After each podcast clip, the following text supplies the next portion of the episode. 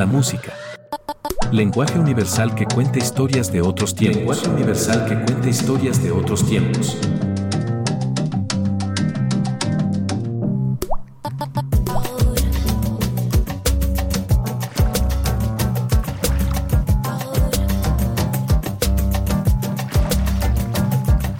Bienvenidos a Bado. Un eco de vivencias que trascienden en el tiempo y el espacio. Tiempo y el espacio.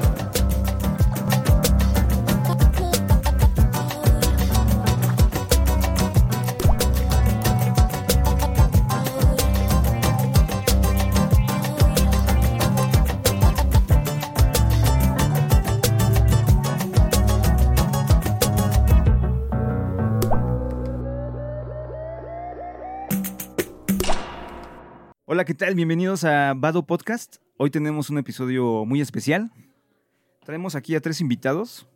Al buen DJ Aztec. Yes, sir. DJ Funny y DJ Course. Eh, ¿Qué tal? ¿Cómo están? Increíble, eh, muy agradable de, de, um, estar aquí en el lugar. Eh, venimos el fin de semana y parece que nunca nos fuimos. De hecho, dice Fonny que ya no quiere pozole. No, aparte siempre nos reciben muy bien aquí. Ah, sí. Ya no más recalentado, por favor. No más recalentado es correcto. Así que, a ver, Lalito, ve, ve guardando el pozole otra vez porque ya no van a querer. No, velo, velo recalentando. Sí, sí, sí, ahora tostada de... congelador, porque tostada van a de pozole. dentro de ocho días. Me, me espero, me espero. Y bueno, muchos ya los conocen, pero vamos a dejar que ellos se presenten. Claro, y de este lado tenemos a representando al Piripituchi Crew, pesando más de 85 kilos, directamente de la zona de Miscuac para arriba, de la zona montañosa, un equivalente, un esteta de las tornamesas, un del mic one and two, el control de los micrófonos, el alquimista de los potenciómetros, el que patea todos los ecualizadores. Él es DJ Corsen. Sí, papi. Eh, pues muchas gracias por la invitación. A.K.A. DJ Kors. Representando el Veripituchi Crew. Everybody. Y directamente de la tierra de los biscuits. Aquel que vio nacer un hogar para nosotros, el que dijo que este lugar se ha erigido en el monte, en el cerro, en la epifanía del viento, erigido al dios Ejecatl directamente desde la calle del Nogal. Él es DJ Funny. Era la de las luchas, ¿verdad? No, pues yo soy el fabuloso DJ Funny de Catepec, del municipio de Catepec, que apenas estaba platicando con un, un conocido eh, con Yoga Fire y estábamos, me estaba diciendo que, que son muy poquitos los DJs de Catepec. Así que es muy fácil reconocerme si me ven pasando. Es por, Bueno, es si es por tu ven, bigote.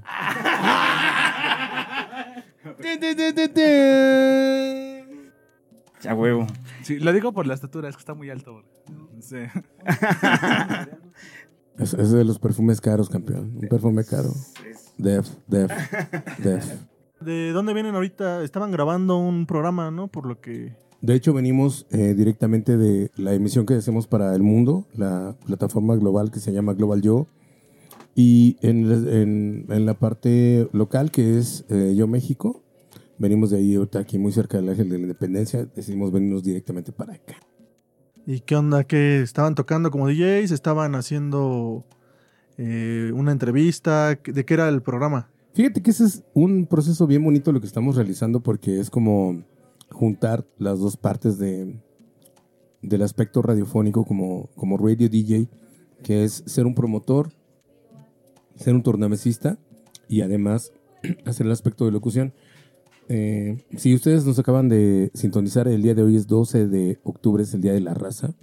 Creamos un programa especial justamente por, por esta parte de, de, de la raza y mm, lo que nos gusta como incluir en estos 120 minutos que tenemos de, de música continua es no quedarnos en un solo género, sino eh, generar un diálogo, tanto con la gente que está del otro lado de la, de la aplicación, porque también lo hacemos en Facebook, y que de una u otra manera eh, suceda esta parte de que se le olvidó a la radio tradicional, ¿sabes? O sea, no solamente estar recibiendo, sino tener como este ping pong, esta, esta especie de retroalimentación.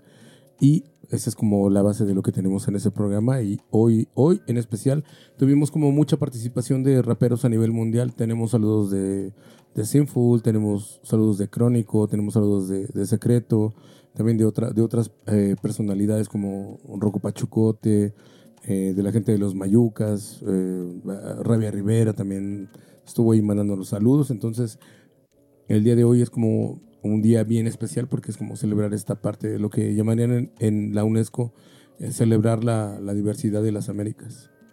El, el programa que tienen al aire es a través de Facebook, de redes sociales, de... También, también, también, también. o como tal de Radio FM, Eh, no estamos en FM, pero sí estamos a través como de, de, de redes. de redes. Sí, de repente lo hacemos en Twitch, de repente nos vamos a TikTok, TikTok Live, pero hemos tenido como muchísima ah, aceptación y respuesta en, en la plataforma de Facebook y además de las otras dos, que si no la tienen, descárguensela ya. La aplicación es Global Yo y la otra es Yo México. ¿Cuántos años tienen ya de conocerse?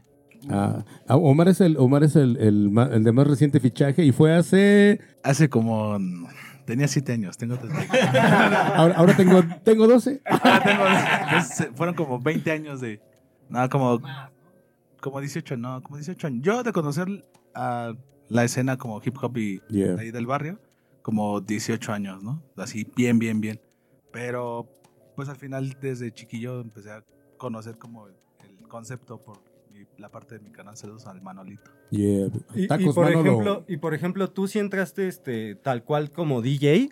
O, o empezaste como Aztec en, en- o como muchos, ¿no? También en el, en el graffiti o, o en otro tipo de, Sí, me tocó el- de elemento. la misma parte, el los mismos elementos de- del hip hop, del hip hop, que es el graffiti. El- bueno, prim- primeramente el baile, B-Boys, B-Boys. Y ya Yeah, después ya me tocó la life. parte de, la secundaria, ¿no? Ya que salimos ahí, ahí a, a echar el, pues, el tag, los tags, a- te vas de pinta, vas a pintar y everybody. sí, pues sí. Yo me imagino que, que como que el primer contacto que tenemos todos este, con, con la cultura hip hop empieza con el graffiti, ¿no? O sea, como que siento que el graffiti es el que, el que da el parteaguas para que se conozca toda la cultura de los cuatro elementos, ¿no? No sé si a ustedes les pasó igual o, o si empezaron como dicen en el baile. A mi parte fue el baile, fue el, así, la, la Sí. parte musical, ¿no? Más bien del, del, del hip hop. Fue así la parte musical y pues baile totalmente. Igual Aztec todavía no era como 100% DJs, conocíamos como la parte ya este, Hay un momento. musical, pero, Que alguien me explique.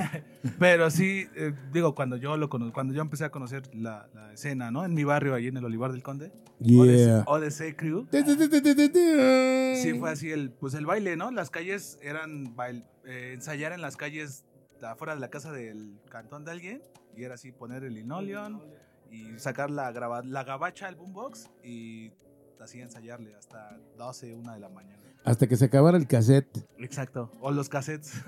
¿Y tú, Fonny, qué nos cuentas cuándo llegó el hip hop a tu vida? El hip hop, mm, llegó la música. El hip hop, que es parte de ella, pero llegó la música. En la familia siempre se platicó sobre la, la comida.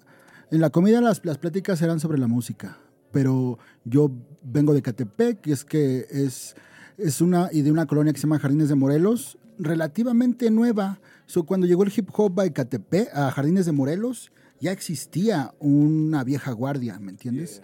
Ya, ya existía un MC Luca, ya existía un sabotaje mexica, ya existían cuando llegó a mi colonia. Ajá, había B-Boys, pero no se les llamaba B-Boys, no teníamos ni idea de qué era. Um, yo conocí a Aztec por ahí del 2001 eh, y, y ya existía una escena en el Olivar del Conde en la Ciudad de México que no había llegado al Estado de México. No estaba. Llegó a ir el, el DJ Chrysler, como DJs de electrónica. Deja de estarte burlando, ¿eh? No, estar- no, si quieres me voy. Continúa, continúa, continúa, continúa. Ya, eh, había llegado una escena como de ese tipo de DJs de electrónica. Ecatepec está muy influenciado por el rock nacional y un poco la música electrónica, el, el, techno, el house. Eh, pero no estaba el hip hop. De alguna manera, nos, cuando yo inicié en el hip hop, pues fui el casi de los primeros de la colonia o de Jardines de Morelos o de Catepec, casi, casi de los primeros. Pero ya existía una escena muy grande, muy avanzada, ya venían de shows, ya venían, te- casi, casi te puedo decir que ya venían de haber hecho casi un, en el Vive Latino, había un, escen- escenario de hip hop, que pocos hablan de eso, pero es súper importante. El escenario del hip hop de las primeras personas que estuvieron haciendo hip hop en México. Sí, justo hablando de- del Vive Latino, creo que ahí tuviste mucho que ver ahí, ¿no, Aztec, para que se diera esta carpa? O no sé, platícame un poco de eso, tú sabes. Eh, curiosamente, ahora que mencionan esta, esta parte de, de los primeros acercamientos, eh, el, el breakdance nos, nos mantuvo como muy... eh, sí, como muy proactivos en el aspecto local, en, en- en- en realizar aspectos eh, de organización, de organizar toda esta onda autogestiva, independiente, como una onda más punk. Pero cuando empiezo, cuando empezamos a trabajar con, con graffiti es cuando se detona, literal. El graffiti es como la sangre, ¿no? Est- Estuvo en todos lados y hay una parte que, que me gusta mucho eh, poner en, en mesa porque aquí se generan varias controversias.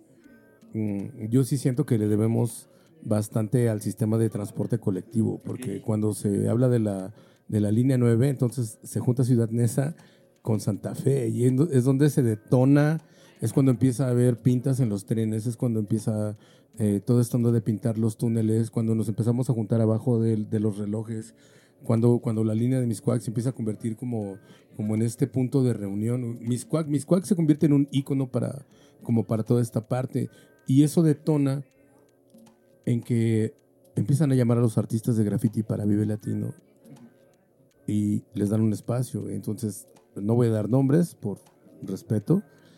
Y nos dicen, oye flaco, eh, tenemos un escenario, ¿qué hacemos? Pues tengo a todos estos, es- toda esta gente que tiene el talento. Y en ese momento nos empiezan a hacer una aerografía de la vieja guardia y para mí es como, esto va a ser el precedente de lo que va a suceder en ese escenario. Y si tú revisas la lista de grupos que estuvimos en ese primer escenario de hip hop, que después llevó N cantidad de años para que se volviera a repetir, es un precedente tremendo. Eh, yo sí siento que de manera fundamental, como una piedra angular de, de- de este movimiento, en, en- ni siquiera en la Ciudad de México, sino en todo el país, es el graffiti. Y, y más basado en el tagging. Literal, la calle es la base de lo que está sucediendo Y, ahora. y de alguna forma de ahí parte todo el... el- todos, eh, casi la mayoría en ese tiempo venían del graffiti, entonces encontraron que existía otro, un un hueco, ¿no? Que eran como los MCs. Entonces hubo grafitis que dijeron, "Ah, hay que hacer también esta parte, no está, nadie está haciendo esta parte de la tarea. Entonces se fueron a hacer eh, y son como los primeros MCs que está ligado al graffiti, que eso los llevó al Vive Latino. Y de ahí, de, de los- ya, hay, ya hay suficientes MCs, vamos, ¿quién está en las tornamesas? No hay nadie en las tornamesas, vamos a cuidar esa parte también. Y de ahí nos, vam- los- nos vamos a las tornamesas. ¿Saben yo que me imagino que es como una parte de... El metro vino como, como a marcar un parteaguas en que se pudo replicar lo que veíamos o, la cultura hip hop que nos llegaba de Estados Unidos.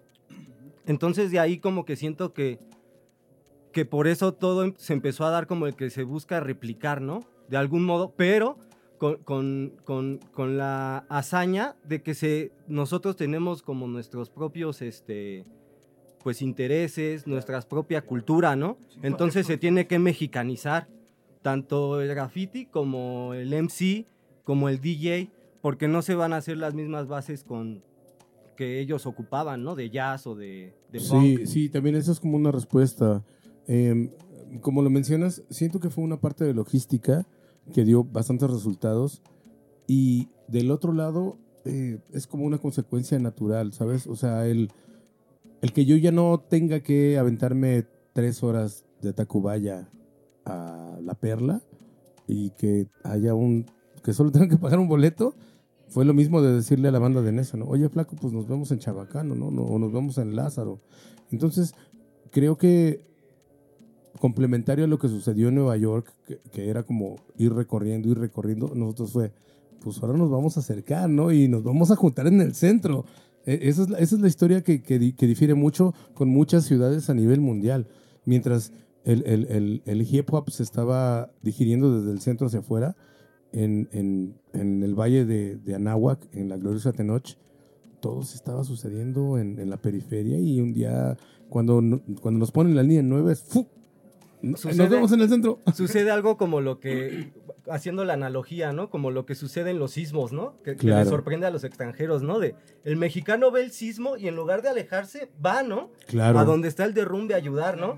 Entonces es como parte de la naturaleza, ¿no? Claro, claro. Y bueno, y estamos como yéndonos a otro punto, pero estaría bien, bien padre que pudiéramos trabajar este aspecto en, en otro capítulo, justamente cómo es la cosmogonía del mexicano, ¿no? cómo, cómo, cómo trabajamos todo este aspecto de la espiral en movimiento, ¿no? Desde el centro hacia, hacia la periferia y de regreso, ¿no? Y, que, y que no es un aspecto lineal como se nos vendió en otros aspectos de, de la vida.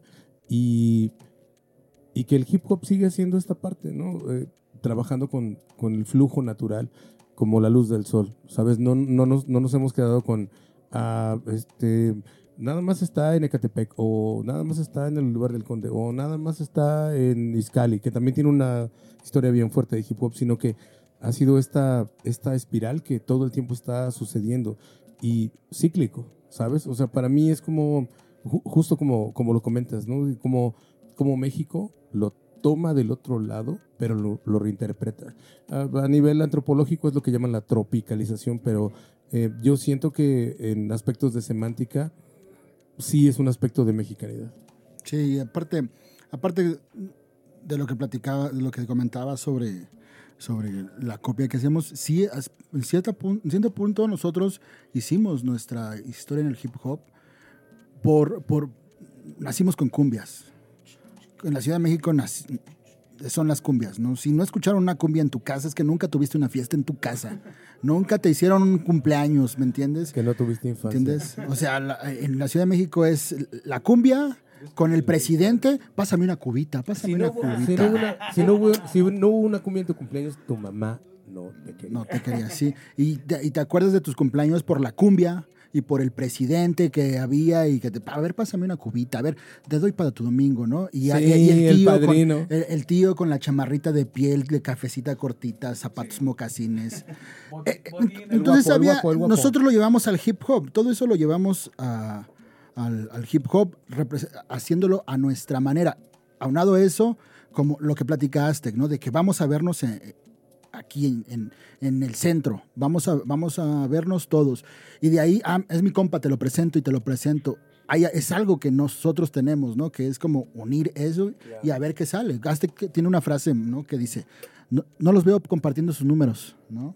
Pues sí, ¿no? Que es como logramos las cosas, la- la- las redes, todo. Sí, y creo que en los 90 se dio mucho eso, ¿no? El que, el que toda, en todos los rubros del rock y todos estaban buscando la identidad del sonar mexicanos, ¿no? Y a mí lo que me genera así un poco de curiosidad es cómo ustedes como DJs en, en- en esa época buscaban los samplers o, qué era lo que estaban buscando, qué sonido buscaban que pudiera definir, ¿no? Por ejemplo, los primeros discos que, que samplearon, de dónde los sacaron, de dónde agarraron la inspiración o, o cuáles eran los beats que, que querían encontrar, qué sonido era el que querían buscar en específico. Ah, Curiosamente, creo que, eh, y de un, de un aspecto muy geográfico, de donde estamos nosotros, que es de Miscuac para arriba, crecimos mucho con este aspecto Nueva York, y nuestra idea era como, pues sí, como encontrar estos amplios clásicos de funk y de jazz, pero no sabíamos que eso era lo que era. Entonces fue como una respuesta eh, desde mi trinchera, te lo digo, cuando yo escuché que estaban sampleando a Curtis Mayfield o cosas de Blue Note Records o, Northern Soul, un día me senté y, y dije, bueno, eso es lo que oyen ellos, es lo que tienen en su casa. Pues yo en mi casa tengo a los cadetes de Linares, y tengo la Sonora Santanera y tengo a los Panchos y es con lo que, con lo que crecí. Y cuando empiezo a moverme como en el otro espectro, me doy cuenta de que otros DJs y otros raperos seguían sampleando lo que se nos vendía en pues en el, en el gabacho principalmente, ¿no? Porque todavía no había como mucha influencia del rap de España Y cuando empiezo a trabajar con Fonny, Fonny, Fonny estaba más metido en el aspecto del hip hop, pues ahí le toca como esta parte de, de hacer la, pues también su, su, su, su parte de, de investigación. Entonces es, ¿sabes? El crear un sonido de la ciudad. Cuando nos dimos cuenta de que más allá de lo que samplearas era lo que rapeabas, es donde viene como toda esta, toda, toda esta evolución. O sea, cuando, cuando empiezas a trabajar con Sexta Casa. Omar, ¿cuántos años tenías cuando, cuando estaba Cartel Como Astral? 15 años, creo. Y, estaba- 14, 15 y años. estábamos ampliando la Santanera, los cotos chidos. Cotos también, los chidos, cotos chidos. ampliando cosas de, del Pirulí, de José José. Sí, digo, yo eh, eh, no sé si te- yo tengo la experiencia, por ejemplo, de este tipo de sampleos con los discos de Control Machete, ¿no? Fue con los que tenían la mano, ¿no? Claro, sí. Que escuchaba una rola, dije, esa alguna vez la escuché, en, no sé, en, en- en alguna fiesta o algo así. O ¿no? La cuando topo. mi mamá estaba trapeando, Ajá, ¿no? justo. Y dije, ah, se, se- se me hizo bien interesante porque eh, como que se, fue el momento para mí en el que se empezó a mexicanizar lo que era el hip hop y se dio a conocer, ¿no? A los medios. Y al menos fue mi primer acercamiento cuando era más morro. Este, y eso a mí me generó curiosidad. Entonces, justo eh, fue muy diferente ese, ese- ese cambio. Y, y cuáles, por ejemplo, fueron para ustedes como eh, el momento en el que ustedes se dieron cuenta que están haciendo, como que están tomando esa personalidad de ustedes mismos, ¿no? O sea, eh, así como plasmar la personalidad de ustedes dentro de sus samplers y dentro de sus... Pues es que mira, no sé, en mi casa, eh, lo que mencionaba ahorita, ¿no? Aztec, lo que sonaba en mi casa era, no sé, los terrícolas. Este, me acuerdo de un, de un CD, ¿no? De los éxitos de, de en ese tiempo, era un CD verde, de que le gustaba un chingo a mi papá. Qué moderno ya en CD y todo, ¿no? Moderno. No, no les voy a decir mi edad, pero habrá señales. los CDs. Y creo que de ahí empezaba un poquito el, el- el agarrar esa identidad. Porque yo me acuerdo que escuchaba mucho los, los amplios, las baterías, ¿no? Fuera de los de la instrumentación, las baterías, ¿no? Así que sonaban super funks. Y ya, ya de ahí eh, escuchaba también. Ya me entró la parte de. Bueno, no me entró. ya llegó la parte de. Ahí fue cuando te entró la, parte. otra, la otra. La, La de adelante. la- La otra. Por, e- por eso. No se lleven, no se lleven. llegaban, llegaban, llegaban otros, otros, otras artistas y que en mi parte escuchaban este sampleos de ya de reggaetón, ¿no? Yeah. Como lo que a mí me empezó también a llegar como música, ¿no? De no solo hip hop o no solo sampleos como de baterías funks o sino ya también la parte del reggaetón. Danzal, en este caso ya era, era ¡Danzal!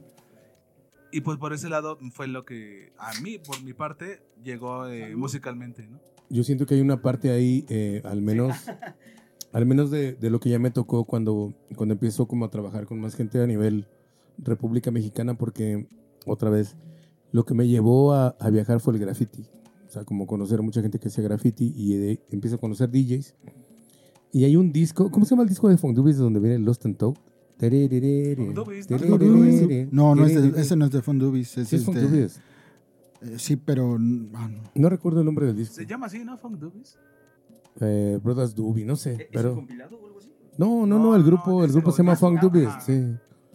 Eh, pero recuerdo mucho ese sampleo y yo me acuerdo que estaba haciendo serigrafía en, en la casa, estaba haciendo unas camisetas para irme de punk, ¿sabes? Echar la camiseta, vender la camiseta, vender el fanzine, caminar un resto, me- subirte al tren cuando había tren todavía, e irme a pintar.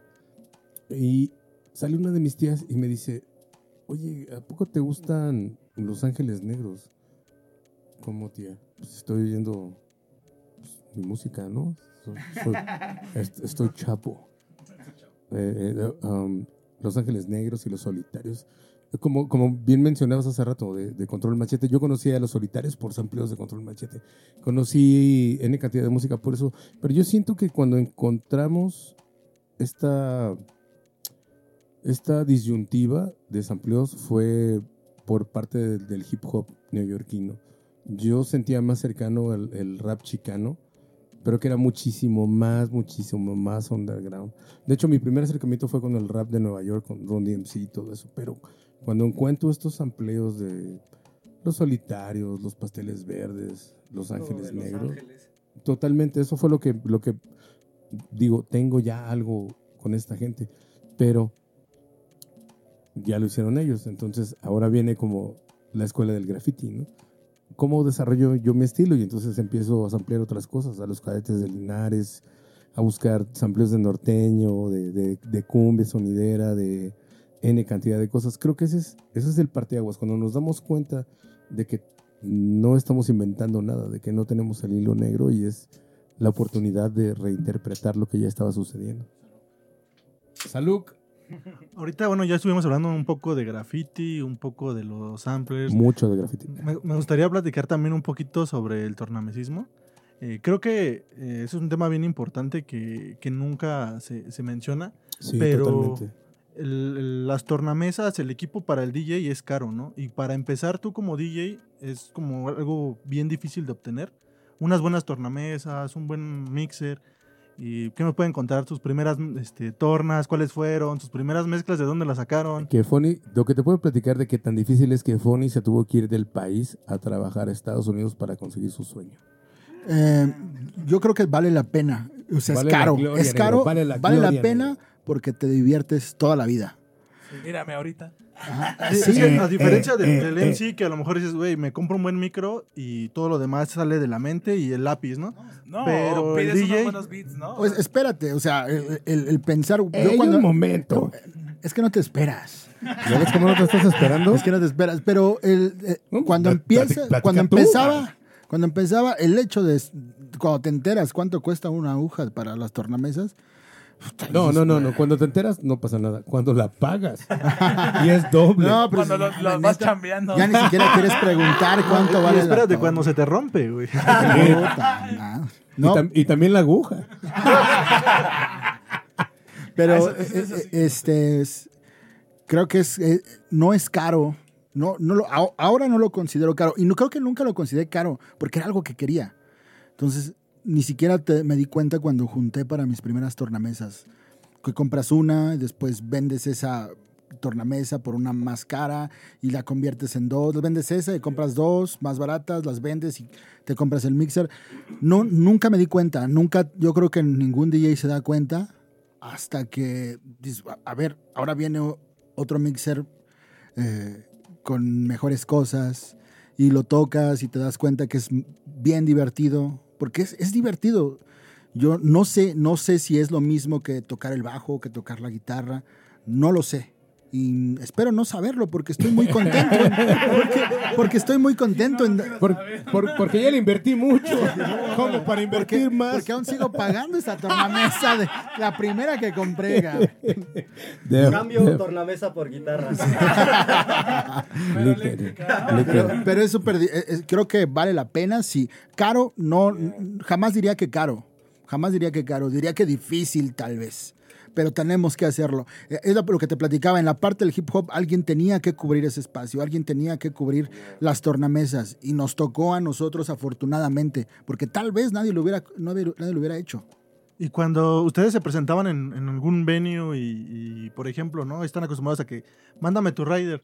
Los lugares supongo que no sabían ni qué, qué onda con las tornas, cómo se montaban, eh, dónde iban a ir posicionadas. Les tocó también implementar esa parte como de, de estar seteando el boot, pone- eh, colocando toda la parte del, del dónde va el DJ. Hay un video bien bonito donde sale DJ Premier, no sé, creo que en un Lollapalooza, ¿no? Donde sale con una máscara.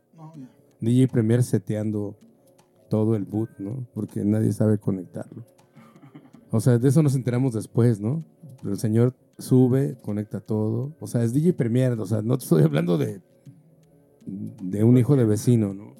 Y creo que a nosotros nos sucedió, al menos de, de ese lado, hubo una época en la que no éramos ni los DJs de hip hop, ni los DJs de house, ni los sonideros. Entonces nos quedábamos como bien relegados. O sea, no, no importaba que tú trajeras tu equipo, que estuviera mint, que estuviera, que fuera de lo mejor, de lo más adelantado, eh, solamente porque, y me lo dijeron bien, bien claro, ¿no? Es que tú nada más vienes a hacer... Eso me decían, ¿no? Literal, o sea, para muchos DJs de, de, de house, que el house ya estaba súper institucionalizado, es que tú nada más vienes a rayar discos. Y del otro lado era de, no, no le pongas la mano al disco. ¿Sabes? O sea, fue como difícil compartir esta parte de, tornamesismo, de usar la tornamesa como, como un instrumento. ¿Sabes? Para muchos era como un sacrilegio poner la mano en el disco, moverlo, cortarlo y romper agujas, ¿sabes? O sea, yo tuve un par de dificultades con DJs que ahora son mis super amigos. Saludos acá mi gente de San Luis y mi gente de Cancún, porque rompí un par de, mezcladoras haciendo scratch en una noche, ¿sabes? Entonces, el setting que trajimos nosotros era algo que no existía en los escenarios. Y bueno, he visto que la, el DJ va evolucionando conforme van evolucionando las, las mesas de mezcla. Ahorita pues ya llegamos a un punto en el que ya no es necesario tener agujas, ahora podemos tener tecnología que nos permite hacer ese tipo de herramientas. ¿Ustedes cómo ven este, este proceso de- del uso de la tecnología? Porque hay personas, hay DJs que, que valoran más el hecho de que se haga a la vieja usanza a lo que se hace actualmente. ¿Tienen ahí algún punto de vista al respecto? Claro. Bueno, es que mira, ah, en Fíjate, mi caso- fíjate, fíjate. Fíjate, más. fíjate. Ahora verás. Ahora, ahora verás. Ahora verás. Mira, a mí me tocó la parte ya, la evolución de, del vinil al CD. Y bueno, aparte del cassette, era así, pero ya para, como DJs, ya éramos eh, los CD players, ¿no? La parte de los, de los CDs. Sí me tocó, e incluso verlo con Aztec, de los viniles, ¿no? 100% vinil. De tocar, y como dice Aztec, ¿no? De, la, de las agujas, de pues, romperle su madre y así. Pero ya la, Por eso, Cotorreen, disculpen. cotorreen. Pero la parte de eh, los CDs ya es la nueva evolución, ¿no? Entonces ya no es como, ya no te preocupabas tanto por la parte de, de las agujas o ese show, ¿no? Ya más bien te preocupabas por la parte musical que ibas a poner, ya digitalizabas, ¿no? Entonces a mí me tocó esa parte, ¿no? Ya hasta de quemar mis propios CDs, de hacer mis propios remixes o mis propias ediciones extendes.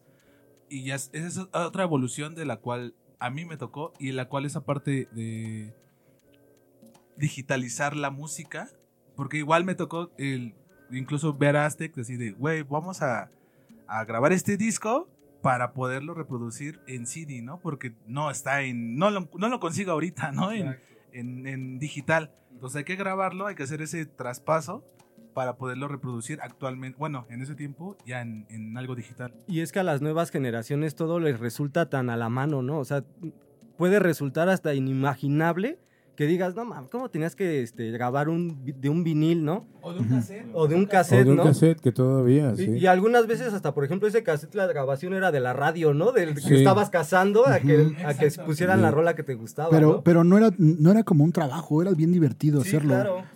A veces, este, yo me acuerdo que una vez nos vimos Aztec y yo en Tacubaya y traía la bolsa, las estas de asas, eh, de- con, con viniles y yo cargando otra. Íbamos a tocar con los viniles eh, con- eh, en bolsas. Porque aparte en ese, en ese, en ese tiempo, para que, encon- Exacto, para las de que, carnicería son las Ajá. más chidas. para que encontraras también dónde podías conseguir que te vendieran un case. Pensé que iba a decir que te vendieran una bolsa. Tenía Tenías que que- ser año nuevo. Tenías que ser cliente. Sí. Tenía que ser atención eh, personal de su propietario. Y nada más tenías Lo unos mejor es que la- venían con calendario, ¿no? Exacto, sí, sí, sí. No, pues, Sí, las bolsas que traíamos era de la tortillería La. Güera, Ajá. ¿no? Pero eh, era, era, era bien chido. Lo- a lo que voy es que lo que me plati- dices de la tecnología, pues claro que suma, claro que es más este, sencillo cargar un par de timecodes con los face.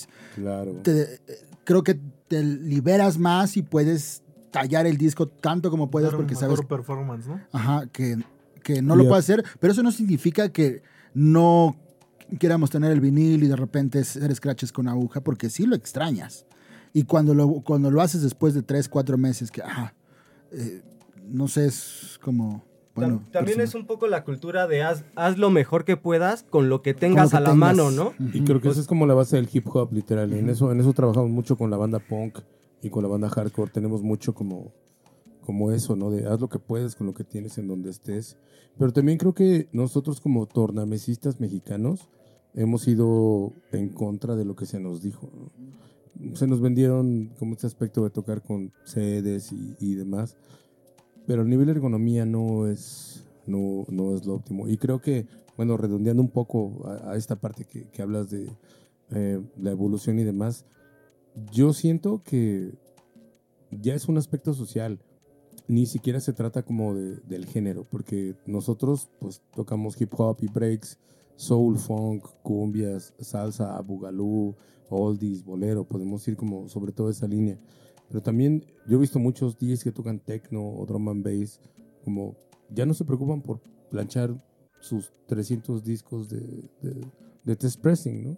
Y también a mí se me hace chido lo que, lo que, lo que hicimos en el estudio el viernes, lo estoy sonando el sábado en la fiesta y funciona.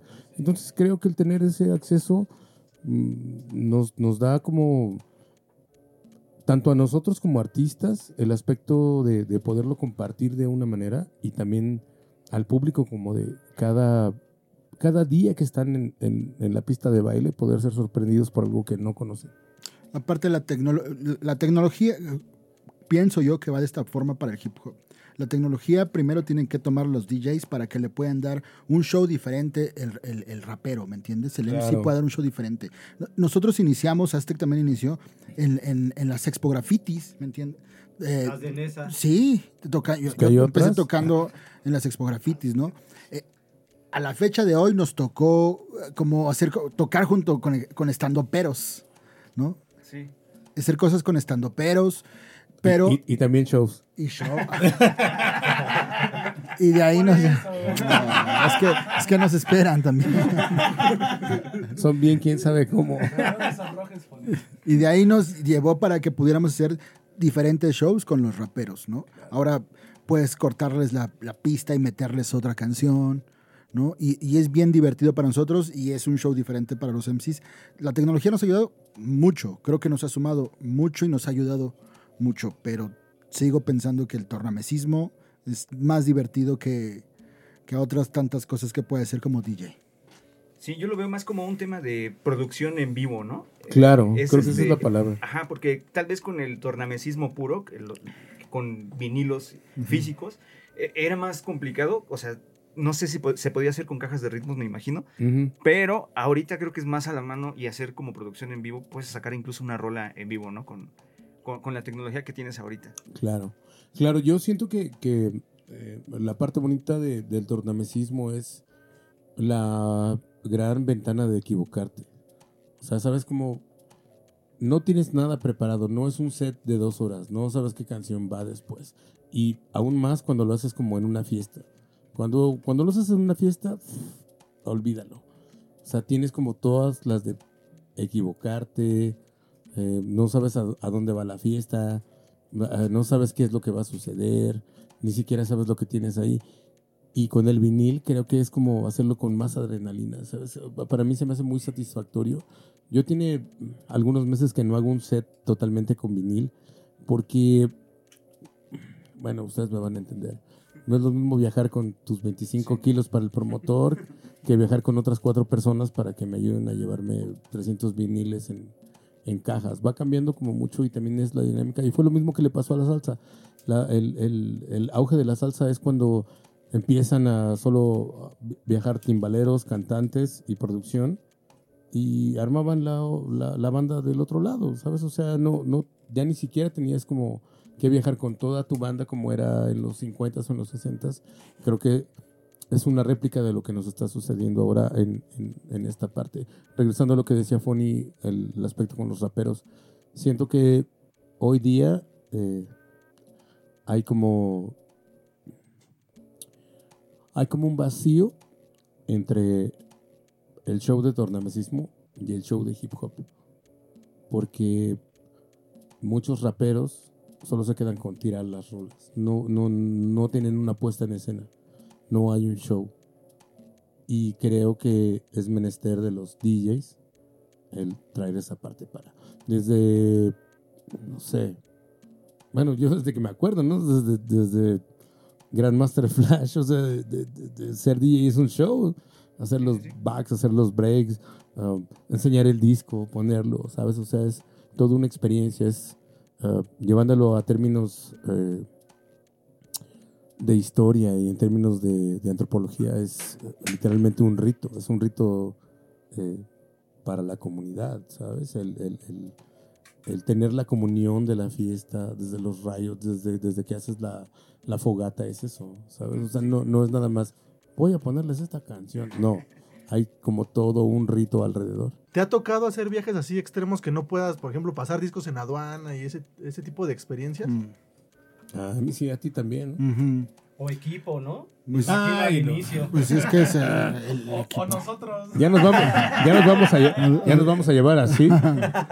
No, es que tengo entendido que hay una regla que solamente te permite cruzar ciertos vinilos, ¿no? Dependiendo del país y tienes que demostrar que los compraste o documentarlos. Tienes que documentarlos. A mí me pasó con cuando venía de California.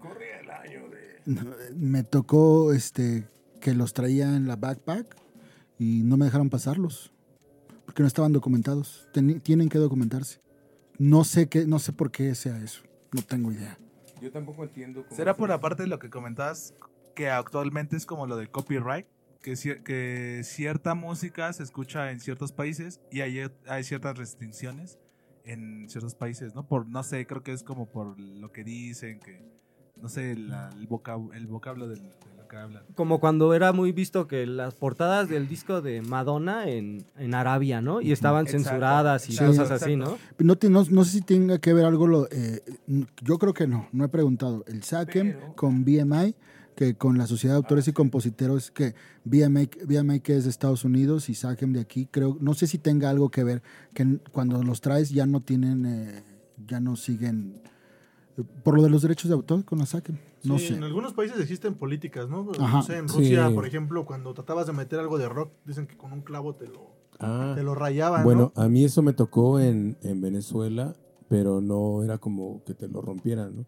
Sino que tenías que llevar de aquí a, a- a Venezuela tu CD. O, bueno, yo llevé CDs, porque era más práctico.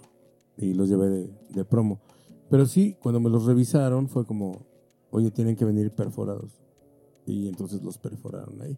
O sea, es, no sé, yo siento que bueno, ustedes saben que no le pueden no le pueden preguntar nada a la gente de la aduana porque solo no tampoco tienen solo reciben órdenes y está bien. Saludos a toda mi gente de la aduana, one love. Y según yo lo que sé es como es un aspecto de impuestos. Es un aspecto de importación, exportación. Ahora que dices con el equipo y demás, a mí me pasó cuando regresé de Venezuela, de las primeras fechas de, de batalla de gallos, pues yo me llevé mi mezcladora porque pues, es, pues, es como mi guitarra, ¿no? O sea, Instrumento, claro. exacto, es mi instrumento. Entonces lo vuelo para allá, pero cuando vengo de regreso me lo detienen. Luego les platico toda la historia en Venezuela. El lío es cuando llego a México. Cuando llego a México me detienen el equipo y es como, este, tienes que pagar tanto. Oye, vengo de Venezuela. No, pues es que este equipo cuesta tanto. Vengo de Venezuela. No, pues es que cuesta tanto, pero no lo compré en Venezuela. ¿Pero por qué no lo declaraste? ¿Es en serio? Literal, o sea, ¿sabes? También tenemos como que informarnos mucho como, como en estas partes. Y si no estás preparado, Y finalmente ahí qué pasó, si lo pagaste. claro que no. Salud. La cartera o la honra. Y M aquí. Lo que he visto es que sí hay como de unos años para acá, y me lo han platicado varios de, de mis colegas, que cuando viajan con vinilo, eh, lo que sucede es que sí hay un tasaje. Eh, es, es- es un aspecto complicado, pero también depende de quién te toque en, aduana. Platicaba, no voy a dar nombres, otra vez no voy a dar nombres, pero ustedes saben quiénes son. Eh, unos de mis colegas traen eh, discos originales de prensadoras directamente del país y cuando entran acá, pues han descubierto ciertas dinámicas que es de decir, antes de que pasemos por aduana, yo le digo a la gente, oye, traigo discos. Y entonces ya no es como tan, tan difícil esa, esa dinámica. ¿no? Ya, ya saben que vas a traer algo y Golpe avisa. Sí, literal. Pero también eso, eso, eso creo que es como un aspecto ya más social. Porque al final es música y ustedes me van a dar o no la razón. Para muchas gentes eh, el, el aspecto del vinil es, pues eso ya ni sirve. Sí. Y para otros es, esto es oro puro. El oro negro. Oro negro. El oro negro. Es el oro negro. Ahora, mi negro. Oro mi negro. en cuanto al coleccionismo, ¿ustedes tienen colección de vinilos, de CDs, de cassettes, de, de, Sí. de qué Cintas. formatos? ¿Qué Vinil. formatos son los que más consumen? Eh, ¿Qué es lo que más les gusta Ah, ah, coleccionar? de música. Por eso. Piedra, papel o tijeras. Eh, vinil, o sea, bueno, en mi caso, en mi caso sí es, sí es vinil. Eh, hubo un- una, tempora- un una temporada que estuve sampleando mucho, mucho, entonces me llevaban el vinil, lo sampleaba, cortaba, ni si- cortaba los pedacitos que me gustaban, baterías, lo que yo quería, lo guardaba y se guardaba el vinil y siguen los viniles eh, guardados. Creo que a- hasta la fecha, a, a veces me escucho una canción creo que el vinilo tengo y a veces lo busco y nada más quiero verlo. Solo quiero ver por atrás y Sentirlo. Ya olvídala, ya olvídala. Acariciarla. Ya olvídala. Déjala dormir, todo está bien, mira. solo quieres ver Lo- el vinil, la no portada, porque aparte creo que las portadas de los de muchos viniles son son de las cosas más chidas que, que- que había en la música, las portadas. Yo No. también creo eso. ¿Me entiendes? Había portadas muy fuertes, pero también había portadas como con mucho arte, tenían mucho arte. Esa es la palabra. Sí. que era toda una experiencia, ¿no? Que Es, eso, eso es lamen- una experiencia. Pero lamentablemente eso sí ya dejó de serlo, ¿no? O sea, ya las plataformas de algún modo sí llevaron como a pues restarle esa parte a la música que se podía como linkear con, con artistas, con diseñadores, con, con grafiteros, ¿no? En- Dentro del hip hop. Entonces siento que este, eso es lo bonito, ¿no? Del formato físico. A- aparte, eh, a mí me tocó, yo creo que, que, a, que a Kors le tocó, tal vez con los CD, todavía con el cassette, pero de, de- el olor, el olor cuando tú abres el vinil, La es uno, es uno, ajá, esa es la, desde que lo abres, ¿no? Que te pasó con el, con el CD, ¿no? Eh, que, quitarle el celofán, la tirita de celofán. Sí, sí, el, el hilito rojo. Sí. Sí, saber que...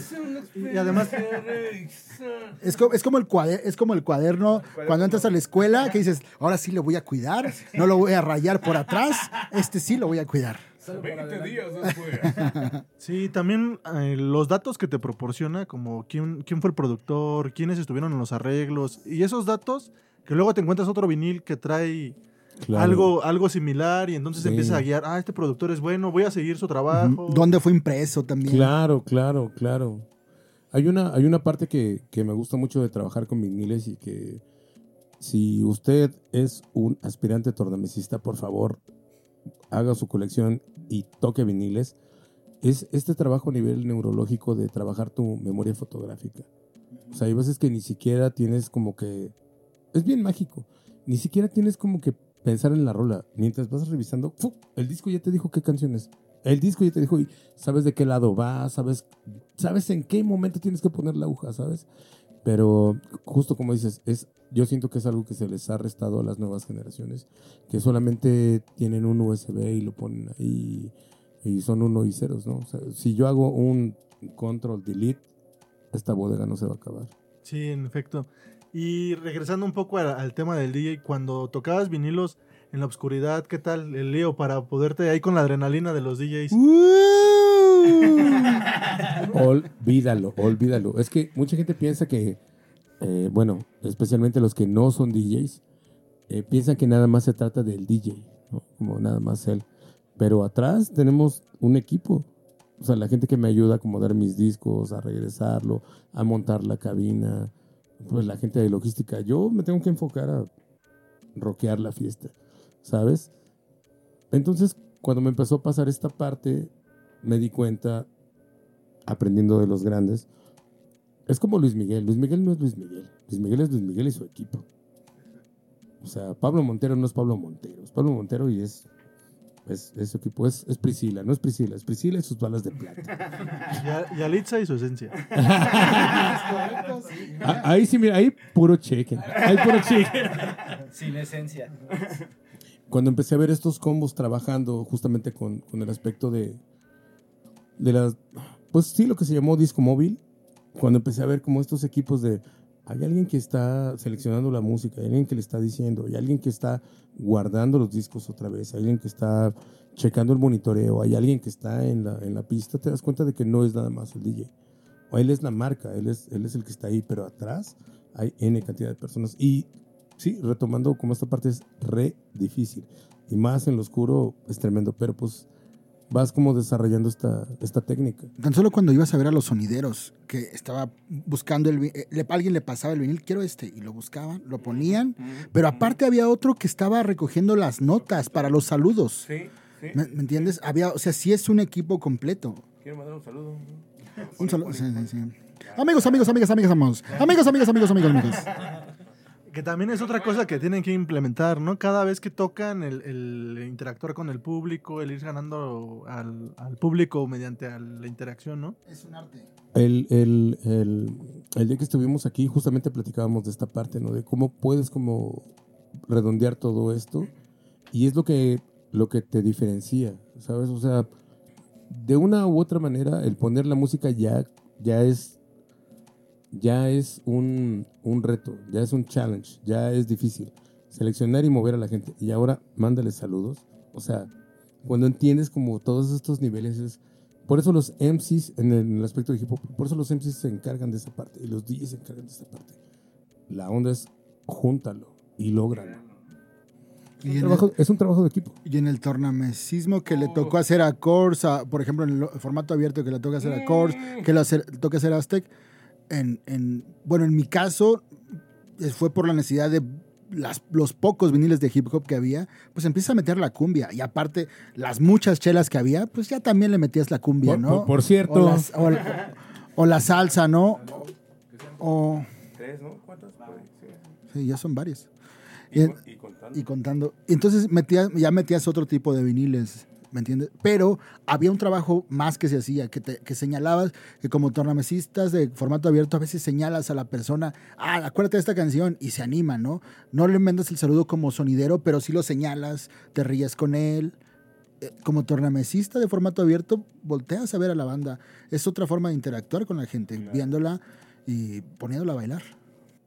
Y en cuanto al tema del formato digital, ¿ustedes son clavados con los formatos, que si el FLAC, que si el WAV, que si el MP3 y esas cosas? ¿O, o- o qué, qué formato deciden utilizar en digital? Pues es que sí, ya en el formato digital sí llegó a haber, o más bien al día de hoy sí hay como las calidades. Sí, es totalmente. como el- Sí, sí lo Para cuidas. nosotros como DJs, el WAP es como el full, así, el HD, ¿no? El 8K al día de hoy. Pero yo creo que anteriormente, pues era como recibieras la música, ¿no? En, mi- en mis tiempos era así como lo que les comentaba hace rato, ¿no? De eran grabaciones de viniles, entonces pues venía el formato vinil y con el ¿no? Era, era el vinil grabado en cassette Exacto, ¿no? Sí, es que mucha y luego gente cree que el- digitalizado. Mucha gente cree que el vinilo realmente le da mejor calidad, pero para que te dé esa calidad tienes que tener unas ciertas condiciones, ¿no? Claro. Aguja, tornamesa. Sí, es, es que es un, es un arte. Mucha gente no lo entiende. Solo piensan, ah, solo le voy a dar play y ya, ¿no? Con mi Spotify. No, no, no, no, no, espérate. Desde el gramaje del disco, desde el gramaje. Esta edición es nacional, es importada, es vuelta a grabar. ¿Quién lo grabó? ¿De qué tamaño está el surco? ¿Qué diamante tengo? En el digital pasa lo mismo.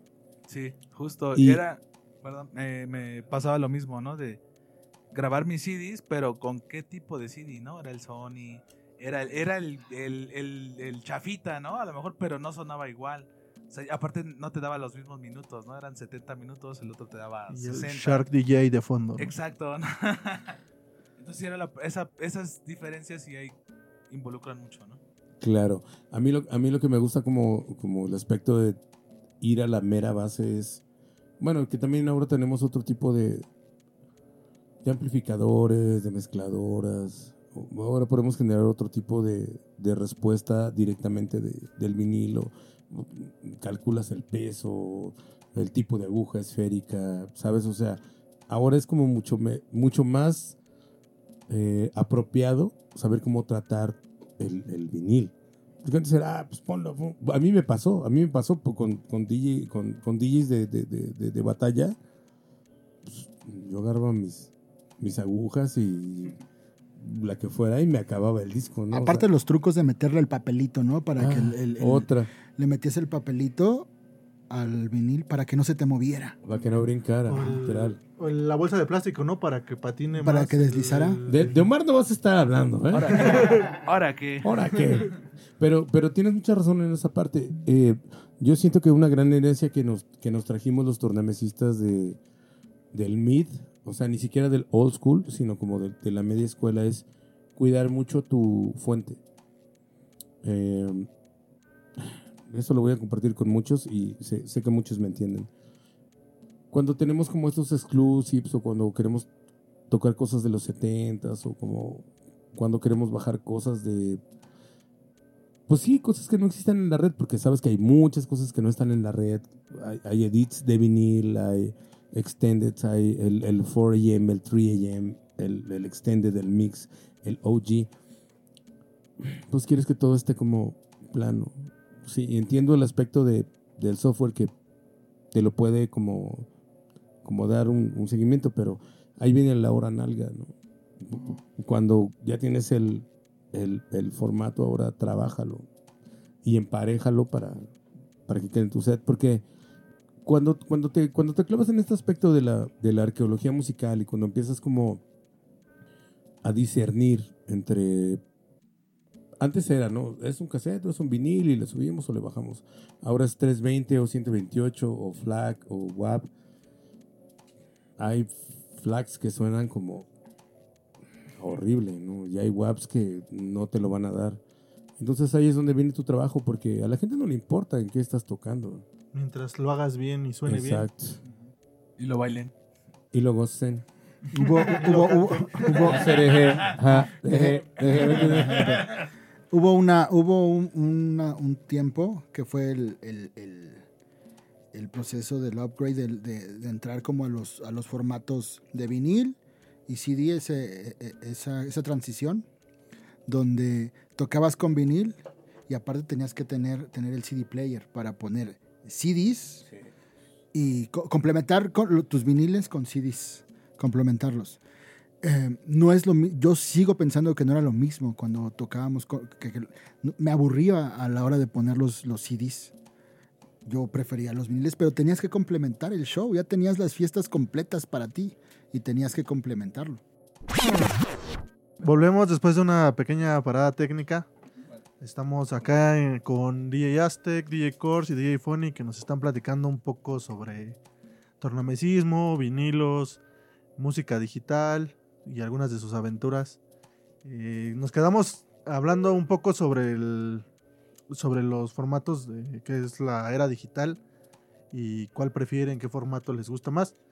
Eh, ¿Qué más nos pueden contar al respecto? Cierto, campeón. Yo sí quiero como retomar esta parte y hablar de los formatos digitales como una herramienta, más no, más no como un destino. Salud. Disculpen si los estoy interrumpiendo, sí. Dispe- dispensados.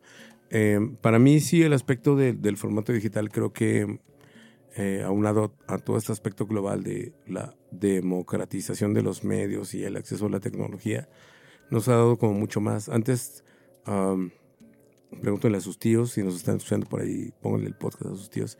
Tenías que pedir un disco y si querías un disco muy especial de alguna edición, tenías que esperar mínimo dos semanas, tal vez un mes.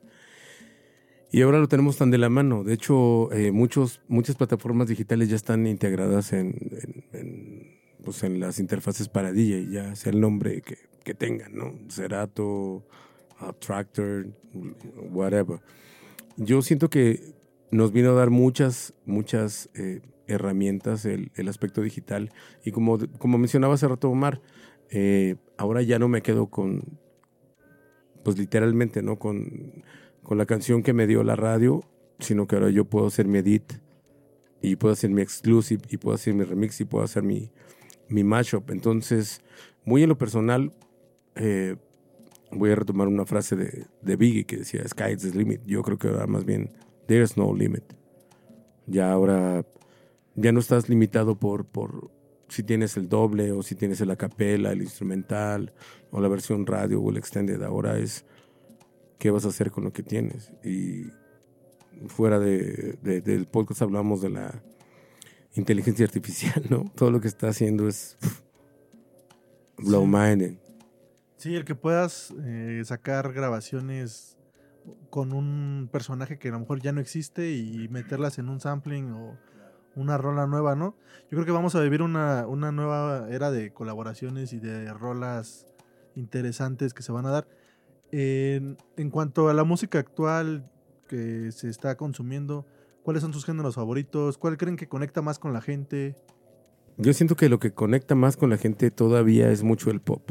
El pop está como muy presente y no me refiero solamente al pop en español, ¿no? te, hablo del K-pop, te hablo de, del top 40 gabacho, te estoy hablando de ah, del British pop, o sea, cosas que conozco, o sea, música y cuando hablo de pop hablo de música popular. Yo siento que eso es lo que conecta más con la gente y lo que más me gusta a mí ahora, curiosamente, es va a sonar raro, pero eh, encontré muchas cosas muy, muy, muy chidas en el, en el drum and bass, que tiene como 20 años, pero se sigue interpretando, bro. El drum and bass creo que es la música, o sea, literal, literal, literal. El drum and bass como que encontró el equilibrio. Sigo escuchando cosas nuevas de drum and bass ahora y siguen sonando frescas. Y del otro lado, creo que la propuesta, te voy a dar ahí la, el seguimiento. Eh, Empecé a escuchar discos completos de inteligencia artificial, así literal por programación. Bro, tengo una lista de las mañanas de inteligencia artificial, así de Uptime, eh, Summer, Morning Music. Estaría bueno que nos compartas una lista. Es más, vamos a hacer una lista con su top 3, top 5 de cada, de cada uno de ustedes. y la- Top, top 5 no es nada, Ya negro. lo, te- ya, lo, ya lo tengo. Ya lo tengo. Y justo creo que. No, pero, pero especial, no para, es. especial para este podcast. Justo- que Ah, claro, sí, que sí, sea sí. de cada uno. Justo den- ayer estaba, Claro. estaba ahí es, de la ah, in- inteligencia artificial. Y estaba así buscando toda, de todos los personajes de caricaturas, Homero, este, el Calamardo, Bob Esponja, Barney, y así cantando las rolas de Valentín Elizalde. Yo así de, wow. Dije, güey, y es que creo que es lo de hoy, ¿no? O sea, dije, güey, pues, ¿qué, qué pasa si lo voy a poner en un party, no? A ver qué- cómo reacciona la banda, ¿no? Pero obviamente a, a mi style, ¿no? Claro, claro. Yo, yo siento que eso empezó y es un resultado de, de los mashups de los, de los noventas. Fue cuando empezamos a tener como acceso a todo, el, todo este aspecto de bootlegs. Ya ni siquiera tenías que encontrar el, el disco o encontrar a alguien que tuviera el reel. Ya, te metías a Reddit y ahí estaba. Ahora, ¿qué ibas a hacer con eso? Yo encontré cosas de Aerosmith, pero así por literal, por stems y empecé a trabajar como justamente esas partes. Entonces, hay una línea muy de, de seguimiento justamente en esta parte de la, de, la, inte- de la inteligencia artificial que creo que si sabes programar, ya ni siquiera tienes que saber tocar. Pero también es un derivativo. Ustedes, como equipo de DJs, ¿ustedes tienen alguna preferencia por alguna marca, modelo, algún algo que ustedes siempre lleven? Pero ¿quién te dijo que somos un equipo? No, no, no. Bueno, ustedes como. ¡Caíste! ¡Caíste! Yeah, yeah, yeah. Fíjate que esta, esta pregunta es como bien eh, acertada y derivativa porque, por ejemplo, yo toco mucho con Omar. De hecho, estamos practicando casi diario. Y su equipo, y su equipo no es el mismo que uso yo, literal. Ni su computadora, ni sus BPMs, ni sus KBPs, ni su... Es más, ni siquiera corta igual que yo. O sea, teniendo el mismo... Ni se equipo- parece a mí. Ni se parece a mí. Ni se parece a mí. Creo, creo, que, creo que a nivel de tornamesismo es como un aspecto bien, bien especial, ¿sabes? Podrías tener el mismo mixer, podrías tener la misma tornamesa, pero no la vas a calibrar igual, ni de la aguja, ni, ni, ni siquiera de la posición. Es más, eh, nosotros usamos mucho el S9 porque se me hace de las más como prácticas, ¿no? Sí, Pioneer, Pioneer. Y, y que justamente la parte bonita es que es, pues literalmente la hija directa de la, de la 57, de la TTM de, de Rain. O sea, sabes, así ese monstruo así de calcular curvas así con, con aspectos milimétricos, que sabes cómo bajar, subir, poner reversas, cortar. mm, yo lo aprendí en las competencias, ¿sabes? O sea, esta parte de no hay una mano igual a otra, no hay un estilo igual a otro.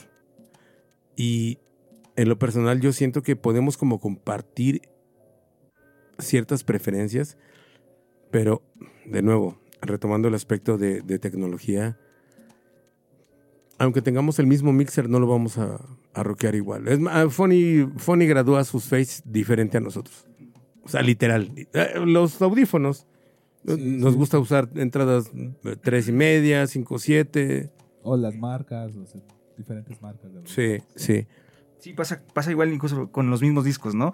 Tal vez este, yo tengo unos discos y los toca Raúl, los va a tocar totalmente Claro. diferente. a- Va a agarrar diferente. incluso. Y también los discos. Y, y ahorita, aparte de, de ser DJs, ¿qué, qué otras actividades hacen? ¿Producen? ¿Venden beats? ¿Beatmakers? ¿Qué más nos pueden contar de, de lo que se están dedicando actualmente? Qué chido que preguntes eso porque justamente ayer llegué a la casa de mis papás y me preguntaba eso mi, mi papá, ¿no? ¿Qué hiciste el día de hoy? Y pues ya le platiqué más o menos, ¿no? De, fuimos, estamos haciendo asesorías para cine, um, cosas de diseño de audio, cosas para moda, como, mm, sabes, como tendencia y demás. Y en la mañana mi mamá me volvió a preguntar lo mismo, entonces yo siento que he encontrado como una línea de despertar, ser increíble y volverme a dormir.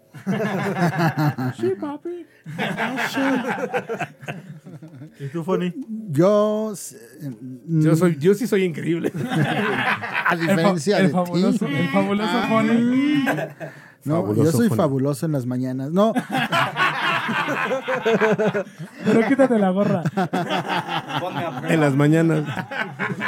no, yo estoy en la parte de, pues, de beatmaker. Creo que es algo que es- es- son, son dos. No están tan alejadas de ser DJ, de beatmaker, pero las disfrutas de diferente manera, ¿no? El, el ser DJ, vas a la fiesta, convives con tus compas, te la pasas bien a gusto. Eh, y en la parte de, de ser beatmaker, es la, siento que es como una otra parte creativa, donde ya es como, es- eres solo tú contra tu creatividad, ¿no? A diferencia de la fiesta que convives con la banda, de repente te acuerdas por una persona que llegó a la fiesta de una rola, ah, la voy a poner, porque por este compa me acuerdo de esta canción o del lugar, pero eh, yo, yo, por ejemplo, como beatmaker, es, soy yo contra la creatividad que pueda tener para hacer un beat y lo disfruto de la misma manera. Lo disfruto igual y estoy en esa parte del beatmaker y aparte produciendo um, logística para ahorita para festivales y eso es- nos estamos adentrando. Tratamos de, de hacer lo que, lo que necesitamos para, pues, obviamente, colocar a los DJs y poder tener un mercado más amplio en México. Hay una, hay una gran eh, eh, directriz que tiene Fonny que se llama el ser eh, demasiado eh, discreto, eh, como dicen cuando no quieres decir. Pero el señor es productor, el señor es productor, productor de equipos. Un aplauso para Al Coleman porque se acaba de meter Ah, un sí. festival del tamaño del mundo. junto a los Freestyle Friends, junto a los Freestyle Friends. eh, estuvo con Sur 16. La produjo- Matatena, La ¿no? Por- Matatena produjo la también. Matatena, o sea, ¿sabes? O sea, eh, creo que eso es como algo que, que- que le da y eh, entiendo que seas como humilde y Bajo tranquilo, perfil. bajo perfil, pero pues lo que es, ¿no? Un aplauso para el señor. Course, course. Ra, ra, ra. Ra, ra.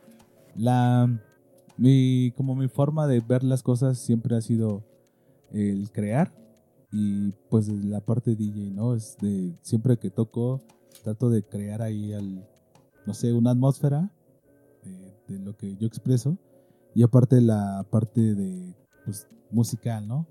De combinar, va a ser mashups en vivo. Salud, Glu Glu. Pero que truene, papi. Pero sí, de- eh, te- repito, es la parte de crear, ¿no? También eh, no a la, al nivel de Fonny, del señor Fonny. No, como no, tiene unos beats bien machines que me mandó. No, no, no, pero la- me refiero a la parte de, de hacer fiestas, de como crear ese tipo de festivales pequeños, pero hacerlos, ¿no? O sea, de, de estar ahí. De, Que de hecho los estamos invitando. Nos estamos invitando para este próximo 15 de, al, al Naoki Fest. Y el 14, Y el 14 nos vemos también ahí en el Block Party En el Block Yeah. Party nos va. Ah, sí. Para Ah, sí, ahora que, me, ahora que me recuerdas, dice Señores, señores productores, por favor, se les olvida. Es que el Cars me dice, ¿me mandas tu flyer del sábado? Le digo, yo no toco el sábado. Ah, sí, sí, yo la tenía así. Ah, no. Por eso. ¿No me quieres invitar? Juan? Ah, sí, que no me acordaba. ¿Y qué tal con los MCs? ¿Al- ¿Están rolando actualmente con alguno? ¿Tocan? Con N cantidad de Con- MCs. Exacto, es que, no sé, por ejemplo, mi parte, lo que les mencionaba hace rato, ¿no? A mí me tocó la parte de reggaetón, entonces yo también trabajo con la parte de los Yeah. nuevas generaciones del reggaetón y pues que, bueno, con el sal Big, Big Shout Out, al Bogueto, Big shout outs. al Lil Pana y a la bandita de Tijuana, Ese bogueto. ese Bogueto, a, toda a Lucilito, toda a esa bandita, Rubik's The Boss. Rubix, al My homeboy. Chris the Kid. Ya vamos a hacer la lista ahí de todos. es que sí está bien conectado todo, pero pff, Sí, sí, tremendo. Entonces, pues te repito, ¿no? Eh, mi parte es, yo lo veo como de crear, ¿no? Siempre crear, ¿no? Lo que vaya a ser, eh, de lo que yo experimente y vaya aprendiendo en, en la vida, no sé, ¿no? Aquí a los maestros, al Aztec, al- Foni, y ustedes también, carnales. Siempre, el, pues aprendes algo nuevo, ¿no? Y de eso yo siempre trato de a- agarrar algo de, de todos y crear eso, ¿no? Entonces, esa es mi parte de, como de aportarles ahí. Y la parte del DJ, ¿no? De lo que yo siempre trato de, de hacer. Y también remodelo casas y... Vendo pozole los domingos. No, pero sí, eso sí, esa parte sí, de... de sí. ¿Del pozole? ¿Del gusta- pozole? No, O de la, o, o- o de la bona entre semana. Me gusta cocinar, me gusta este el remodelar las casas por mi Big shout out. a- Ya, ya, ya, al- big al shout outs. Manotas, al Manotas, Big shout outs. Calle 24. Big shout outs. a mi jefito, él pues fue y construyó así un chingo de cantones, entonces pues es esa parte, ¿no? De crear. Yeah, def. Voy a retomar como la parte de los MCs y es bien curioso porque em, llevamos como 5 o 6 años como haciendo esas fiestas de DJs y una de las más grandes es el, el Super Sunday y es como hacernos como nuestra fiesta, nuestra, nuestra terapia y curiosamente todos somos DJs de raperos. El, el, el spotlight está como sobre los raperos y pues trabajamos con N cantidad. O sea, por ejemplo, Sepulturero, Joe Rich, El Simpson, Luca. Mauricio, ¿no? Asesino, Elote, Sinful. Todo el tiempo estamos como, como trabajando. Y del otro lado también. Acabamos de estar en el estadio de, De allá de Cancún. en Cancún y igual, ¿no? Con el Simio Paredes, con Avec. O sea, trabajamos con N cantidad de raperos. Eh, yo, yo siento que hay como una... Hay una parte bien divertida ahí de eh, trabajar con ritmos como para todos este tipo de tan diferentes raperos. O sea, el traer como toda esta toda esta sinergia de, de ritmos y, pon- y ponerlo como sobre, sobre la tarima. Aparte es, es, tal vez muchos no lo crean, pero la escena la tenemos como conectada con los raperos. A mí me sorprende eh, estar de repente en algún estado y platicar con un rapero. No, es que ¿En qué, estuve, esta- ¿En qué estado estás ahorita? estuve, con, eh, estuve con mi, mi camarada, mi carnal, el Aztec. ¿El Aztec? ¡Es mi carnal! ¡Órale, Holmes! Sí. Entonces, ah, cabrón, y vas a otro estado y no, ¿el, el Aztec? Es mi carnal, otra vez, güey. Entonces, no, sí pasa que todos estamos como conectados. Sí, literal. Ajá, con todos, con Yo, si- yo- todos. yo siento que hace que- eso hace que la escena del hip hop sea como mucho más, eh, sí, ¿no? Como coludida. Y hay un, dato bien curioso. Ah, Aztec está, creo que está, no sé si está registrado, pero eh, se- según se cuenta, es el primer, dice- es el primer, su grupo de hip hop del Sabotaje Wow. Mexica es el primer grupo que, sal- que salió a tocar a otros estados. Ah, que se sí, sí, fueron, somos nosotros. Fue el primer grupo. No existe otro, no existe otro. Él fue el pri- fue, fueron los primeros que salieron a otros es- estados a, a buscar shows, a hacer los contactos. De chicas. ¿Y cómo fue, de cómo fue esa aventura, Aztec? Ya ni me acuerdo, bien hace mucho chida, tiempo. bien chida y no se acuerda. Estuvo bien padrísimo. Bien No, en realidad, bien. En realidad sí me acuerdo, pero es como, otra vez, es como un resultado. Long story short, eh, arrancamos con el grupo de rap, eh, nos funciona en el barrio, armamos un verdadero grupo de rap con un DJ y dos MCs y pues nos vamos por el graffiti. Literal, el graffiti fue el que nos llevó. Y yo tuve, eh, quiero pensar que uno de los primeros cassettes. De Ah, literal, porque no tenemos de, sedes, grabamos. de las grabaciones de, de sabotaje de, de chicas. Sabotaje de chicas. Y eso por mi canal, por el Manolo. Me Llegó y así, de, güey, micrófono checando, micrófono checando. Yeah.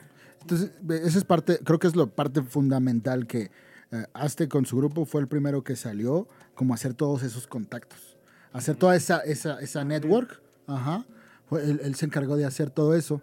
Entonces ya cuando llegó, bueno, llegó muchos años después, ya estaba e- esa red, ya estaba, ya existía esa red que había hecho Aztec, pero Aztec era, siempre fue de como de, ah, mira, te presento a él, platiquen. ¿Me entiendes? Entonces ya yo cambia, le- les mandaba beats, pero ya había una conexión que ya había hecho Aztec, pero no para los DJs, sino para todos, para, para grafiteros, para MCs, Toda la comunidad. para, Para la todo, comunidad, para sí. los cuatro elementos, para B-Boys. Sí, creo que se extiende más allá del rap, ¿no? Yo lo he visto que con toda la gente que llega de fotografía, de radio, de prensa, de lo que sea, Aztec siempre tiene esa, esa cordialidad de presentarte y decirles, ahí intercambien números, ¿no? Sí, eh, yo- con fotógrafos. Yo eh, hace poco estuve en una conferencia, Fotografiando. en, un, este, en una rueda de prensa. De Y, fotógrafos. ajá, y- y- y- y el fotógrafo me dijo, oye, este, te voy a tomar unas fotos, sí. Oye, también le tomé a Aztec fotos. Dijo, ah, ¿lo conoces? Sí, le dije, "Ah, vamos, vamos a tomarnos una foto y vamos a mandársela. Y se la mandé a Aztec. Porque es- pasó, o sea, se fue dando, te digo, no solo los MC los MCs, los DJs, los B-Boys, sino que también había fotógrafos, empresarios, gente que se encargaba como de la logística de los shows, bares, ¿no? Que, que en algún momento esto tambaleó con, después de lo del COVID, ¿no? Cuando llegabas a otra ciudad, "Chinga, ya no está este lugar, ya no está este gerente, ya falleció, O se fue. persona, ¿no? Ajá. Que fue uno de los gremios más afectados, ¿no? El gremio de los Fuimos- restaurantes, bares. Entretenimiento fuimos los primeros en cerrar y los últimos en abrir. Sí, pero no, yo pienso que no nos dimos cuenta en el momento, en el momento estábamos haciendo nosotros esas reuniones, ya cuando terminó y que, de- y que empezamos a salir fueras, te das cuenta que esas personas ya no estaban. Esa red se, se rompió en algún momento. Llegabas a la ciudad, no vamos con él, ya no está, ya se fue. Es cuando nos, em- a- a- a- la música nos empezó a afectar. ¿Y cómo vivieron la pandemia ustedes? ¿Qué se pusieron a hacer? ¿Estuvieron grabando? A trapear, a trapear la casa. Hicieron eh, streamings. Yo hice todo lo que me dijo el gobierno, entonces. No, no, Todo lo que me dijo el gobierno. Fíjate, dijo, camino, camino hacia acá, pasamos. espérate, espérate. de lo peor. Es que- espérate, espérate, cá- cálmate, es que no te esperas. Espérate. Por eso. Ven, hacia acá eh, pasábamos por un el, lo- el domicilio que tenía antes Aztec y justo platicábamos que llegaba yo a las 10 de la mañana en temporada de COVID. Llegaba a las 10 de la mañana, desayunábamos eh, eh, omelets, eh, cafecito, en este caso Aztec tomaba un té de hierbas, eh, el pan tostado y después pues un vinito y nos aventábamos todo el día tocando y, ah, pero encerrados, o sea, encerrados Ajá, y, y en un buen estado. En un buen estado. Con- eh, estando con su sex. Ah, sus pues sí, fue, fue- como aprendizaje, porque aparte platicábamos mucho, so- ah, p- planeábamos proyectos que estamos empezando a soltar. Hey, que ya están funcionando. y que ya están funcionando. Arrancaron ¿no? bien fuerte. Porque Bien. era estar platicando, era estar platicando encerrado, pero también produciendo. O sea, buscando las nuevas alternativas que teníamos. Porque en el momento que to- todos los raperos, antes del, antes del COVID eran raperos, durante el COVID ya no eran raperos. Mucho, muchos, muchos se ¿Eran acabaron. Sí, igual los DJs, como DJs, antes eras DJ, cuando está el COVID no hay bares, no hay nada, no eres DJ. Entonces empezamos a buscar esas alternativas que había en caso de que ya no pudiéramos regresar. Ahora que mencionas esta parte, voy a hacer como una, una connotación y una disyuntiva en este aspecto, porque muchos DJs eh, literalmente nos dimos cuenta que ni eran DJs, solo tenían un controlador y ponían canciones, porque no tenían como esa vocación.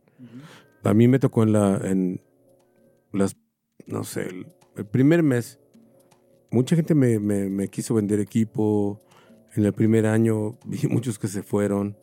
Entonces me di cuenta de que no tenían la vocación ni la convicción. Y si estás en esta am, ruta de vida, es por la música, no por lo que te da la música, es lo que tú le puedes dar a la música. Para mí fue, por una parte, por una parte me pesó mucho ver como muchos de mis amigos, pues se empezaron a acabar, ¿sabes? En, en este aspecto de que solo pensaban en qué podían tomar. Cuando... Porque también mucha gente falleció, ¿sabes? Entonces el, el tomar esta decisión de continuar, de, de hacerlo, me dio como esta disyuntiva de, de aceptar que mucha gente solo estaba ahí o por la fiesta, o por tener el equipo, o por decir que eran. Y tal como dice Foni, lo que nos fue manteniendo fuera de toda esta locura terminal fue el compartir la música. Eh, ahí en, en la Roma llegamos a juntar 8 o 10 DJs en una noche con dos o tres personas nada más. Éramos 15 personas porque la música le ganó el miedo. Lo logramos. ¿Y tú, Kors, qué estuviste haciendo en esas Lo mismo, lo mismo, practicando. no estuve justo con ellos, pero sí me llegué a topar acá al, al- al Aztec, ahí en el centro médico. Este, ah, bueno, saliendo del centro médico del metro. centro médico. Pero igual, Sí, sí, sí, no, del metro, del, del metro. metro, por eso. Por, Por eso. eso. Pero mira, ahorita que menciona esa parte, ¿no? De los controladores, yo tenía. Mi recurso era el un, un controlador. Era un controlador. Entonces, pues todo el tiempo estaba. La neta es que estaba practicando. Grabé. A mí me funcionó para. eh, como expresar mi talento en redes sociales, ¿no? Porque estaba como muy retraído en la parte esa de, ¿no? De las redes sociales. Pero siempre estuve practicando, siempre estuve practicando. Eh, no sé, a veces mi familia me decía, güey, pues sal, ¿no? Convivir con, con nosotros. Exprésate. pues yo así de, güey, pues si yo estoy aquí, ¿no? Expresándome. Sí. Entonces, La- la neta es Estoy que- expresando mi expresión. mi expresión. Pero sí, me la- igual la neta es que me la pasé practicando. Igual salía, a- me salía, fui eh, anteriormente de la pandemia, como visité varias casas de compas. Era así de, ah, güey, este güey tiene una terraza así, este güey tiene una spot así, entonces iba a grabar ahí a- con ellos, ¿no? Y pues para mí era como de, güey, pues como no hay nadie en la calle, es fácil llegar a, a sus cantones, ¿no? Ya no es con todo el tráfico, todo eso, entonces, pero todo el tiempo me la pasé practicando y siendo increíble. That's what's up, that's what's up, that's what's up. Y bueno, ya para finalizar acá esta pequeña Ah, esta pequeña conversación, el ¿qué tipo de música consumen usualmente cuando no están siendo DJs, cuando quieren un momento relax, cuando solamente quieren a lo mejor eh, están, no sé, en, o en un, carro manejando, Rapeando. en un autobús rumbo a alguna ciudad, un tipo de música tranqui que les guste, ¿qué están escuchando actualmente? Ah, yo, eh, bueno, hay algo con, con Naste que, que coincidimos mucho. Nos gusta mucho hacer cocinar. Nos gusta juntarnos para hacer carnes asadas y eso. Y algo que compartimos mucho es, es poner a, a- bueno, en mi caso, Polanca, Feel Good, este, Música italiana. música italiana, ponemos mucha música italiana, Frank Sinatra, eh, pero lo ocupamos como para cocinar, ¿me entiendes? Mientras cocinamos ponemos esa clase de música y de pronto tenemos como eh, la dinámica de canciones de comida y empezamos a buscar canciones de Los comida. agachados.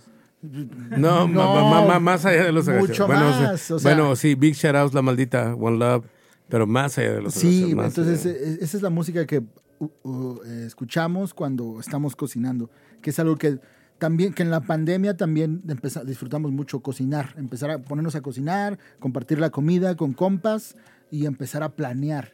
Nunca nos quedamos como con eh, eh, la idea de que no, esto no, va, no vamos a salir. Entonces disfrutamos cocinar y escuchar, en mi caso, eh, eh, la música de, de Frank Sinatra, eh, Polanca, eh, Oldies, Dan oldies. Martin, Oldies, Ah, Dean Martin, The Rat Ah. Pack. eh, música italiana, mucha música, salud, mucha música italiana. Este, tú. Il compari, Pero il mare, e come si suona, è friscaletto, e come si suona, è friscaletto. Un pa. Tarán. A ver, vas, este, Cors, tú. Yo, eh, pues mira, así, algo relax, jazz, jazzecito, como eh, bossa nova, también algo así, más relax. Pero sí, coincido también mucho con ellos, ¿sabes? Depende cómo, en qué mood esté. Pues voy a cocinar, a ver, pues, unas rutitas para cocinar. En mi casa, en la acá con la familia, pues escuchan también muchos boleros, este, norteñitas. Mi canal le late mucho al rap, el, el rockcito, rock en español. Entonces, pues de todo un poquito. Actualmente he estado escuchando también muchos corridos belicones. Eso. Algo muy belicoso y bellacoso. Puro, puro bellacar. Puro reggaetón champán. Platícales, Aztec, Nah, yo, yo en lo personal procuro no escuchar nada. Es como cuando corto, corto y es como ya. Pero eso es imposible, nunca se puede escuchar nada. Eh, sí, en eso tienes razón, porque en mi cabeza traigo N cantidad de cosas, pero si, si puedo no escuchar Yo para, nada. para dormir, yo creo que tú también coincides, Aztec. Los Simpsons, pongo los Simpsons y me duermo. Ah, sí. Sí. También Omar, ¿no? Ponen los? Simpsons y te duermes. Pero el tabique. Qué chingón que nos invitaron. Nos vemos en la próxima. Mira, The Funny, The Course in the Building. Amenazamos con regresar bien pronto. Va a haber una segunda parte. Va, seguro. O Sí, tercera. espérenla. Igual, este, no No, sé es- si quieran, este, espérenla, Espe- ¿eh? que- que- O entonces, no sé si, si, si quieran esperarse, ¿eh? Espérenla, O espérenla. espérenla Pero qué, pero, qué tal, pero qué tal la mirada. Porque se viene con todo. Bueno, no sé si quieran dormir. dejar este, sus, sus redes sociales para que lo sigan, No usamos redes sociales. ¿No? Ah, ok. Las redes entonces, sociales nos están usando, Las redes sociales nos usan. Sí. Solo uso esta sensual. ¿Qué dice más o menos? Ah, este, como DJ Funny en todas las redes sociales, Instagram, Facebook, Pero ¿cómo se deletrea? D-J-F-O-N-I latina. Y a mí como DJ Kors, DJKORS. En todas las redes sociales, es TikTok, Instagram, Facebook. Mi nombre no importa, la intención es lo que cuenta. Arroba Aztec732, Aztec con Z y con K, 732 con número. Nos vemos en la próxima. Esto fue todo por el episodio de hoy. Estamos en la cabina de Discos Truth, Lalo Caleta, Hugo Schaff, Raúl Castillo. No olviden suscribirse, se vienen cosas muy buenas. Denle like donde quiera que estén escuchando este podcast. Y también esperamos sus comentarios. Vado es un espacio común donde nuestras historias individuales se entrelazan a través de la música. Escúchanos todos los miércoles por YouTube, Spotify, Apple Music y demás plataformas digitales.